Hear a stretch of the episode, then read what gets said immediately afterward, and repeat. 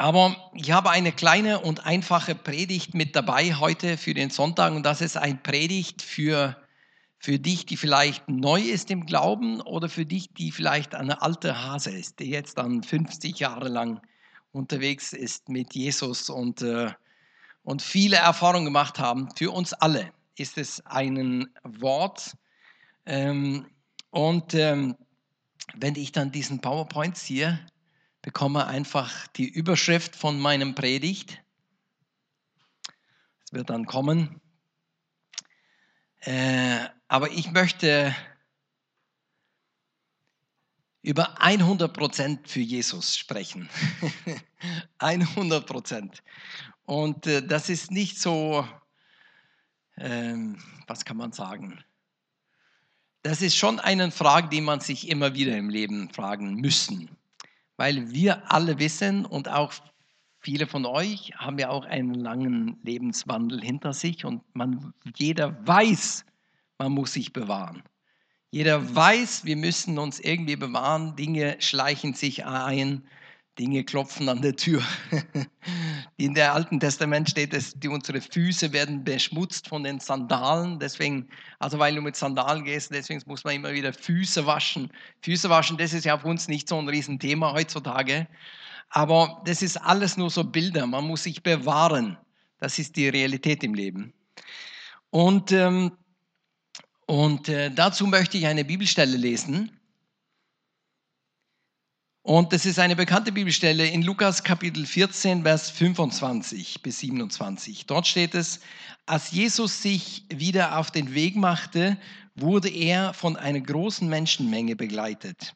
Er wandte sich zu ihnen um und sagte, wenn einer mit mir gehen will, so muss ich für ihn wichtiger sein als seine Eltern, seine Frau, seine Kinder, seine Geschwister, ja wichtiger als das eigene Leben. Sonst kann er nicht mein Jünger sein. Wer nicht bereit ist, sein Kreuz auf sich zu nehmen und mir nachfolgen, der kann nicht mein Jünger sein. Und dann ein bisschen später in Vers 33, überlegt auch ihr vorher, ob ihr wirklich bereit seid, alles für mich aufzugeben und mir nachzufolgen. Sonst könnt ihr nicht mein Jünger sein. Und ähm, das hier ist nur eine Einleitung, ist nicht so, so was Neues. Ich glaube, ihr, habt es, ihr wisst es alles. Und, äh, aber wenn man genau diese Bibelstelle auch anschaut, es war um Jesus eine große Menschenmenge, steht es hier, und ähm, eine große Menschenmenge. Und, die, und dann war es ein Jünger. Und es ist ein bisschen ein Unterschied zwischen der Menge und ein Jünger. Und in dieses Spannungsfeld sind wir. Wie weit wollen wir uns, wollen wir in der Menge bleiben? Wie weit wollen wir ihm nachgehen als sein Jünger? Und, ähm, und ich, ähm, ich weiß, ich hatte ja mein Kollege Jean Christoph in Füssen, er ist ja Schwab und er hat ja in all den Jahren, wo wir zusammen sind, dann hat er immer so einen Spruch drauf. Also ich weiß nicht, das hat er wahrscheinlich in Schorndorf irgendwie gelernt. Das ist so super schwäbisch. Und er hat es immer gesagt. Und das war so ein Spruch, ähm, ein halber Christ ist der ganze nicht. Und das hat er irgendwie aus der Kinderstunde, aus der Jungschar in der Gemeinde irgendwie mitgenommen. Und es ist nicht ganz so, ich will es nicht so ähm, so äh, radikal erklären, aber, äh, ähm, aber ich möchte es trotzdem, dass wir das dann reflektieren und überlegen. Ähm, weil alle, die dann wirklich so, sag mal, wenn jemand von euch hier in irgendwie in der Geschäftswelt ist oder wenn der Axel hier mit irgendwelchen Personen Pfeil, Pfeil, Pfeilchen und, und reden und diskutieren und Lösungen aushandeln oder wer auch immer, der das macht, ja, dann wissen wir, wenn jemand sagt, ich bin, ich bin 99 Prozent dabei, dann ist es ganz schon viel. Wenn die Leute sagen, ich mache dann, äh, aber, ähm, aber es, ist, es ist nicht ganz... Äh, das Gleiche, wenn ich die nächste Folie bekomme. Was ist der Unterschied zwischen 99 und 100? Das möchte ich, dass wir uns jetzt dann fragen und überlegen. Ähm, ich habe so ein Zitat gefunden, nur damit ich das unterstreiche, dass es nicht nur ich, der so denke oder sage. Das ist von so einem Theologe, ein Pfarrer, ein Norweger dann, ein, einer Lundby. Er schrieb in einem Buch, äh, Christen, die 30 Prozent, 50 Prozent oder 70, 80 Prozent äh, geben, zahlen grundsätzlich dafür denselben Preis, sich als Christ zu bekennen. Sie haben aber nicht, äh, sie haben ein, doch einen begrenzten Zugang zu den Vorzügen des Christseins. Also irgendwie scheint es so zu funktionieren, dass, ähm, dass ich weiß nicht, ich habe ja eine Zeit lang äh, äh, so Vermietungen gehabt und musste Unmengen an Schlüsseln kopieren. Also Werbung für V-Markt, 9,90 Euro, ein Schlüssel zu kopieren beim V-Markt. Äh, und du kannst äh, beim normalen Standardschlüssel und du gehst dorthin und ich hatte eine Menge Schlüsseln kopieren müssen und ich konnte es nicht kapieren, warum diese kopierten Schlüssel nicht funktionierten. Weil man hält so den Schlüssel so hin, nebeneinander und die sehen exakt, exakt gleich aus. Äh, und es fehlte dann beim Schlüssel 0,01 Millimeter irgendetwas in dem Schleifgerät. So, die Schlüssel funktionierten nicht. Also ich, ich erzähle dieses Beispiel nur, um den Unterschied zwischen 99 und 100 zu, zu, zu zeigen.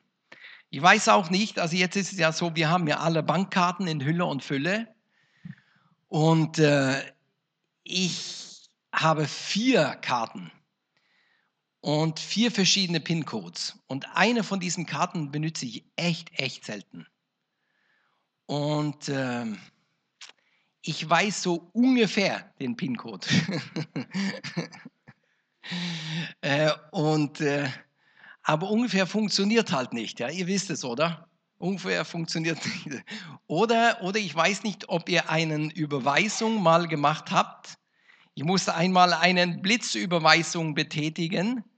Ähm, und du hast eine Nummer in diesen langen, also das ist ja echt immer noch gewöhnungsbedürftig mit diesen IBANs, finde ich schon, mit zehn Nullen und so weiter.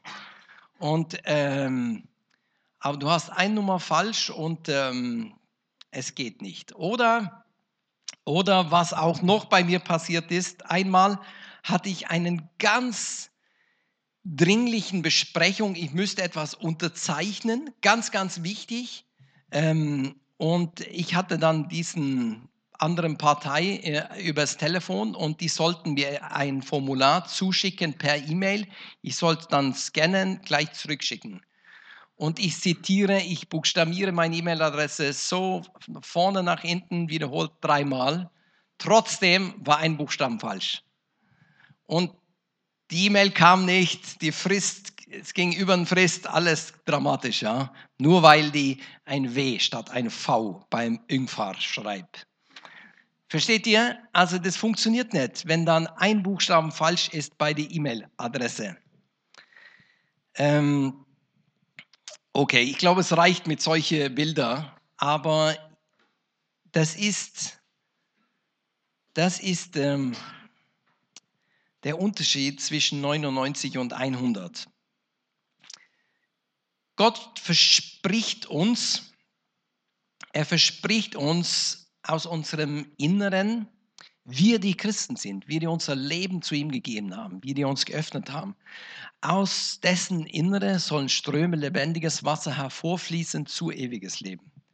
Das ist ja eine Hammerversprechung, oder? Du bist eine Quelle äh, mit deinem Person und dein Leben in deinen Umständen. Er verspricht uns, alle unsere Gebete zu erhören.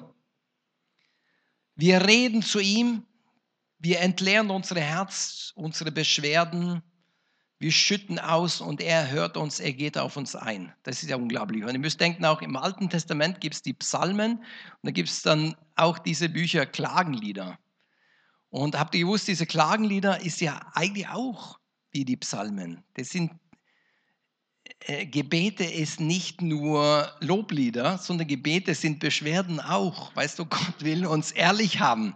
So die Klagelieder, das ist die, das ist lauter Gebete, lauter, so Gott erhört unsere Gebete und Gott hat einen fantastischen Plan für unser Leben. Ich möchte diese drei Dinge erwähnen. Zum Beispiel, äh, das, das habe ich hier nicht, aber äh, ich möchte es euch vorlesen, eine Bibelstelle aus Epheserbrief Kapitel 2, Vers 10. Was wir jetzt sind, ist allein Gottes Werk. Er hat uns durch Jesus Christus neu geschaffen, um Gutes zu tun. Damit erfüllen wir nun, was Gott schon im Voraus für uns vorbereitet hat. Also in der normalen Bibel, das ist Hoffnung für alle, in der anderen Bibel steht dann von Gott vorher vorbereitete Werke. Und er hat einen Plan für uns. Und die Frage ist, ist, äh, ist nicht, die, seine Pläne erfüllen sich nicht unbedingt automatisch, sondern die Frage ist, sind wir in seine Pläne oder nicht? weil, weil das, das können wir entscheiden. Das können wir selber entscheiden. Sind wir da, sind wir da drin oder nicht? Und ähm, äh, es ist nun so, mit nur so ein bisschen Christsein können wir den Gnadenstrom des Himmels verpassen. Dieser Gnadenstrom ist da, wenn wir zu Jesus sagen, ich gebe dir alles, ich gebe dir mein ganzes Leben. Und äh, ähm, äh, hier ist ein ganz, ganz wichtiges Punkt. Ähm, es ist beim 100 Prozent, wo sich dann die, die Quellen öffnet, die Quellen seiner Gnade. Und ich sage nicht, dass wir 100 Prozent perfekt sein muss. Das sage ich nicht. Aber wir müssen 100 Prozent aufrichtig und ehrlich sein. Das ist einfach die Realität. Ich werde es nochmal erklären, ganz zum Schluss. Ähm, wir machen jetzt einen Sprung und befassen uns jetzt mit einer anderen Bibelstelle aus dem Alten Testament. Es gibt im Alten Testament ein Buch, es nennt sich Hohe Lied der Liebe. Und das ist so eine Liebesgeschichte zwischen Mann und Frau. Sehr äh, dramatisch und sehr romantisch und alles. Und äh, wir, die neutestamentlicher Christen sind, wir wissen, dass im Neuen Testament ist auch die Beziehung zwischen Jesus und wir Christen auch eine Liebesgeschichte. Sein Braut und der Bräutigam. Das sind wir. Das ist unsere Umstände, unsere Bedingungen jetzt. Und deswegen ist auch diese Liebesgeschichte aus dem Alten Testament eine, ein Beispiel ein Beispiel, ein Vorbild, ein Beispiel für uns. Und ähm, ich möchte hier etwas lesen und etwas lernen aus dieser alttestamentlichen Liebesgeschichte. Er sagt, also 2 Vers 10, er sagt zu mir, steh auf, meine Freundin, meine Schöne, und komm. Die Regenszeit liegt hinter uns, der Winter ist vorbei, die Blumen beginnen zu blühen, die Vögel zwitschern. Und überall im Land hört man die Turteltauben gurren. Meine erste Frage werden reif, äh, die, die erste Feigen werden reif, sorry. Äh, die Reben blühen und verströmen ihren Duft. Steh auf, meine Freundin, meine Schöne, und komm. Versteck dich nicht wie eine Taube im Felsspalt bleibt mir nicht fern. Zeig mir dein schönes Gesicht, lass mich deine wunderbare Stimme hören. Also wir als Gemeinde, wir müssen uns outen, wir müssen äh, uns bekennen äh, und uns zeigen. Und dann steht zum Schluss, fangt uns doch die kleine Füchse, denn sie verwüsten den Weinberg, wenn die Reben in schönste Blüte stehen. Und hier kann man sich viele Gedanken machen. Was meint er hier mit dieser fangt uns doch die kleine Füchse? Und äh, ich glaube, die, die super Theologen, die alles dann erforschen und auslegen, die meinen dann diese Aussage, diese Füchse, das ist die, das ist die anderen Bewerbern. Hier ist eine Liebesgeschichte über eine Bra eine, einen Bräutigam und eine Braut und da gibt es andere Bewerber, die auch unbedingt denken, das ist ja eine tolle Braut, da will ich auch mit, äh, will ich mich auch bewerben. Äh, und ähm, so ist auch diese Geschichte und so wird es auch erzählt hier von diesen Füchse. Fangt doch die Füchse, die ablenken. Und ähm, unser Leben auch, in unserem Leben auch gibt es jede Menge solche Füchse, die sich immer wieder hineinschleichen. Ob es Zweifel ist, ob es, ob es welche Einflüsse wie auch immer. Aber das ist die Realität, dass diese Dinge, die, die tauchen immer wieder auf die schleichen sich immer wieder herein. Und äh, heute haben wir Gottesdienst und ich möchte diese Bibelstelle zitieren, können wir jeden Gottesdienst zitieren.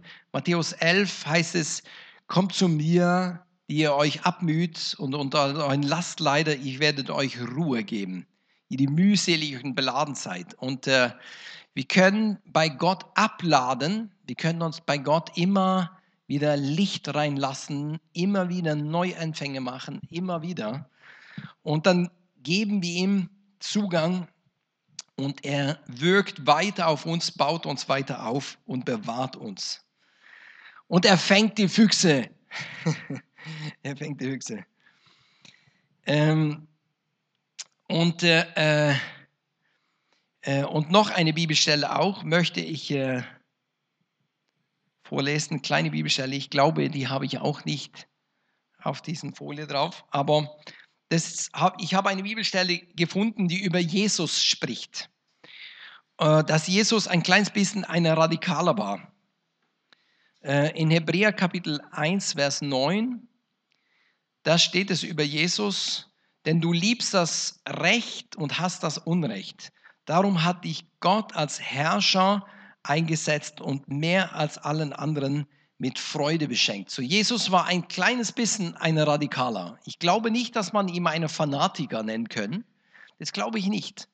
Aber er war doch eine kleine Radikaler. Er war, er hat das Tempel gereinigt. Mensch, der hat die Leute verjagt. Der hat Sachen gemacht. Und der hat schon eine klare Kante, eine klare, klare Linie. Und da steht es über Jesus, darum hat Gott, dein, dein Gott, darum hat dich Gott als Herrscher eingesetzt und mehr als allen anderen mit Freude beschenkt. So, das ist einfach so, wenn wir wirklich aufrichtig unterwegs sind, dann öffnen sich die Quellen. Äh, das ist wie der Schlüssel. es ist wie der Unterschied zwischen 99 und 100. Ähm, und äh, ich weiß es für mich selber. Jeder, der länger als Christ unterwegs war, der weiß es, wenn Dinge sich hineinschleichen, wenn Sünde, wenn was auch immer, wenn, wenn, wenn Probleme sich hineinschleichen, dann werden wir eingeschüchtert. Und es gibt Tage, dann beten wir zu Gott und wir sind voller Kühnheit und wir sind mutig und wir wissen, Gott erhört meine Gebete. Ich kann mein Herz ausschütten und ich tausche meine Sorgen ein und ich empfange seinen Frieden. Es gibt andere Tage, wo wir beten und wir denken, da ist eine Decke über meinen Kopf. Niemanden hört, sie, hört mich. Eigentlich ist es, macht es keinen Sinn zu beten, weil es von vornherein nicht berechtigt ist, um diese Sache zu beten. Versteht ihr dieses? Das ist eigentlich, das ist, die Tage gibt es auch. Oder es gibt die, es gibt die Tage, wo man sich sehnt, oh, wenn ich nur Geschwister sehe, wenn ich nur einen vertrauten Freund habe, wenn ich nur Axel wiedersehe, wie toll ist es, man hat gleich einen Nenner. Und da gibt es Tage, dann denkt man, oh, ich habe echt keinen Bock in die Gemeinde zu gehen, ich will niemanden sehen. Da gibt es Tage, wo der Lobpreis einfach, du bist im Gottesdienst und machst einen Lobpreis wie heute und man denkt, wow, ist es eine Quelle. Wie ein Strom vom Himmel. Gibt es andere Tage, dann denkt man, oh, diese Lieder sind ja alle gleich. ist mir egal.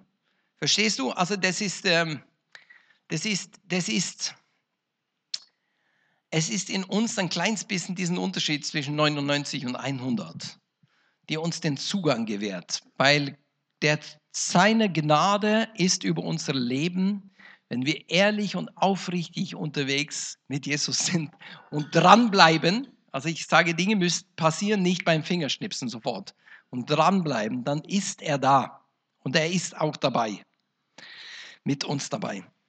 Okay, jetzt äh, probiere ich hier irgendwie ins Stil zu kommen, bald aber. Eins weiter. Jesus ist 100% wert. Äh, Amen. Das muss ich ähm, unterstreichen. Jesus hat uns zuerst geliebt und hat Jesus uns, also darum lieben wir, er hat uns zuerst vergeben, darum sind wir auch in der Lage zu vergeben. Hat er uns halb vergeben, hat er uns halb geliebt? Nein, er hat uns hundertprozentig geliebt. Jesus war richtig aufrichtig unterwegs mit dieser Sache, den, den Menschen zu retten. Er war hundertprozentig unterwegs, deswegen ist er hundertprozentig wert. Und ich möchte uns erinnern an eine von diesen tollen Gleichnisse, die es in der Bibel gibt. Es gibt so ein Gleichnis von einem Schatz in einem Acker, eine Perle. Also Jesus erzählte, das Reich Gottes ist damit zu vergleichen, diesen Schatz im Acker. Der entdeckt diesen Schatz. Was macht er? Er geht hin, er verkauft alles, was er hat nur um diesen Acker zu erwerben, um an diesen Schatz ranzukommen. So, er gab alles dafür. Ähm, und, ähm, und es gibt auch heute so viele starke Zeugnisse. Zum Beispiel, ich denke, ich muss auch denken an diese viele Geschichten von Flüchtlingen. Zum Beispiel, wenn ich auch äh, äh, ein paar Jahre zurückdenke, da gab es auch Stories aus äh, aus äh, Syrien, glaube ich, wo Christen dann im Nordsyrien so von IS vertrieben wurde und richtig so. Ich habe einmal so eine Geschichte gesehen von einem Mann, richtig reicher Mann. Ihr könnt denken, so wie hier mit S-Klasse Mercedes, ja, und drei Häuser. Und die, die, äh, die, äh, die vor so Ultimatum gestellt wurde, kooperieren mit uns und, und wir lassen dich dein, dein Eigentum, wenn du dich, äh, aber du musst dich den Christentum äh, verleugnen, du musst dich zu Islam bekennen und mit uns kooperieren. Und der lehnt es ab und landet irgendwo im Flüchtlingslager, mittellos irgendwo in der Türkei. Äh, und das muss man sich nur denken, ja, weil es ist uns echt nahe. Das ist nicht so weit weg, wie wir denken. Und, oder, oder einmal, zum Beispiel dann in, ähm, ich war vor einigen Jahren, in, äh, vor etliche Jahren, ja, in Donauwörth, drei Jahre. Da war ich zuständig für so einen Gemeindeaufbau. Und da war ein jungen Mann, der ist, äh, ja, was heißt jung? Also so alt wie ich, ja. und äh, der ist dann Christ geworden und äh, ähm, er, er war echt begeistert. Also er ist per Zufall so in der Gemeinde so von per Zufall reingelandet und äh, hat Feuer gefacht und wollte sich unbedingt taufen. Also richtig eifrig. Und dieser Mann war äh, Einzel, äh, Einzelkind in einer Familie. Äh, und es war eine Familie, äh, das war so richtig gute, tolle, mittelständische Unternehmer. Also Firma, 200 plus Angestellten, also richtig toller Autoteile-Zulieferer. Kennt diesen Firma, also richtig. Und er Einzelkind, Alleinerbe. Und er sagt seinen Eltern, du, ich bin in die Arche gekommen, ich will mich taufen lassen. Und die explodieren. Und die sagen, das geht nicht, das ist eine Schande und furchtbar und wie auch immer. Und er ist, hat darauf geharrt, gesagt, ich werde mich doch taufen lassen. Und die Eltern sagen, wir enterben dich, wir geben das Unternehmen an den Cousin. Er sagt, ich gehe für Jesus. und er hat sich entschieden. Und äh, das ist schon echt ein bisschen radikal, ja. aber das war tatsächlich, und immer wieder ist dieser kommt dieser Drama hoch, ganz oft bevor Leute sich taufen lassen möchten. Er hat sich taufen lassen und es ist ganz toll gegangen und danach hat sich alles geschlichtet, ja. Und er heute Chef der Firma und hat alles geerbt und alles. Das ist kein Thema. Aber davor wurde er enterbt. So, er hat 100% für Jesus gegeben. ähm, okay, das sind so Stories. Ähm, äh, ein Folie weiter, bitte.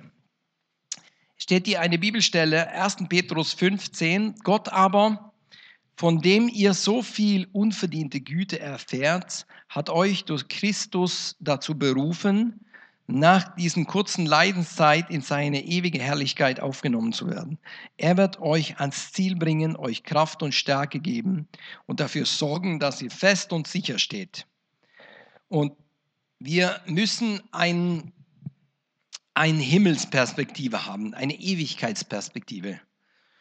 Ähm, das brauchen wir. Das brauchen wir. Zum Beispiel, wenn ich euch jetzt zwei Beispiele äh, mache. Beispiel 1, der Wecker klingelt, 6.30 Uhr in der Früh, die Heizung ist ausgegangen, das Heizöl ist im Haus alle, es ist echt kalt, da ist kein Warmwasser zum Duschen, du bist alleine und draußen ist Graupelwetter und es ist echt furchtbar schlecht.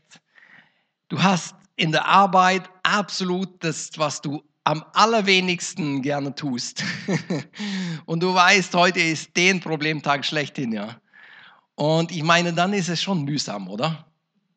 Dann ist es schon, und du weißt von den ganzen Problemen, dann ist es schon echt mühsam. Und äh, der Tag ist mühsam. Beispiel Nummer zwei, der Wecker klingelt, es ist 3.30 Uhr in der Nacht. Du musst aufstehen, du weißt, um 5 Uhr kommt mein Taxi und bringt mich nach Memmingen zum Flughafen. Es geht ab nach Mallorca. und das ist dann nicht schwierig, oder? Also so die Perspektive, die wir haben, die entscheiden ganz schon viel an unsere Motivation und, äh, und unsere Bedingungen und unsere, unseren Antrieb. Ähm, mein letzten Punkt jetzt zum Schluss. Ähm, wenn wir einen weiter gehen können. Alles geben durch Aufgeben. Ähm,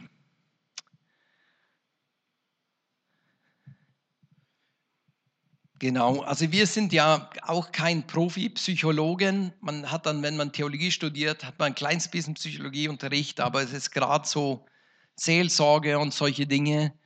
Und wir als Familie, wir hatten dann immer wieder zu tun mit Herausforderungen, ob es Zusammenarbeit war mit Jugendamt, mit äh, der Lebenshilfe oder mit BKH in Kaufbeuren oder was auch immer. Aber es ist mir immer wieder gesagt worden, das, also das kommt nicht von mir. Das hat immer wieder Leute mir gesagt. Und manchmal musst du Menschen so richtig, so einfach an die Wand fahren lassen, bevor sie Einsicht haben, sich helfen zu lassen. Manchmal, und das wurde mir immer wieder gesagt, das ist nicht von mir, das war eher von Axel, ja, das war eher vom, das ist nicht von mir. Äh, ich würde den Leuten davor stoppen, aber die Therapeuten, die sagen eher so was. Und ähm, äh, ich musste dann auch nur, wir können ja auch, wir haben ja Gottesdienst heute und wir können an die Geschichte vom verlorenen Sohn denken. Der verlorene Sohn, der hat alles verprasst, die ganze Erbe, das Ganze verprasst und kommt dann kommt zur Besinnung und kehrt zu seinem Vater zurück. Und, ähm, und äh, sozusagen alles geben durch Aufgeben, das ist eigentlich eine gute Aussage. Äh, also mit meinen Worten, es braucht wirklich nicht viel. Es braucht nur unsere absolute, aufrichtige Ehrlichkeit und ein kleines bisschen Initiative. Ähm, und zum Schluss möchte ich uns nur dann erklären, es gibt in der Bibel auch diesen einen äh, Gleichnis auch, was Jesus erzählt hat, wenn du nur Glauben hast wie einem Senfkorn. Dann sprichst du diesen Berg und es wird sich versetzen. Ja. Und wenn wir heute früh gefrühstückt haben und es auf deinem Teller so Mond vom Semmel liegen geblieben ist, das kennt ihr alle, oder? Bleibt Mond vom Semmel. Und ein Senfkorn und ein Mond, Mond ist fast gleich, fast identisch. So ein kleines schwarzes Korn. Ähm, und Jesus sagt dieses. Und wenn du nur Glauben hast wie ein Senfkorn. Und ich habe lange echt gegrübelt, was meint er eigentlich damit? Was meint er damit? Ähm, doch es geht nicht um die Größe unseres Glaubens, es geht um die Sorte unseres Glaubens. Das ist ganz, ganz wichtig. Wir müssen nicht großen Glauben haben, sondern es muss die richtige Sorte sein. Wir müssen aufrichtig und unterwegs sein mit Jesus. Und so ist er gnädig und gut und er nimmt uns an und er macht etwas aus unserem Leben. Er erhält uns. Also wenn ich jetzt heute gesprochen habe über 100% mit Jesus, sage ich nicht 100% vollkommen, weil wir sind niemand von uns vollkommen.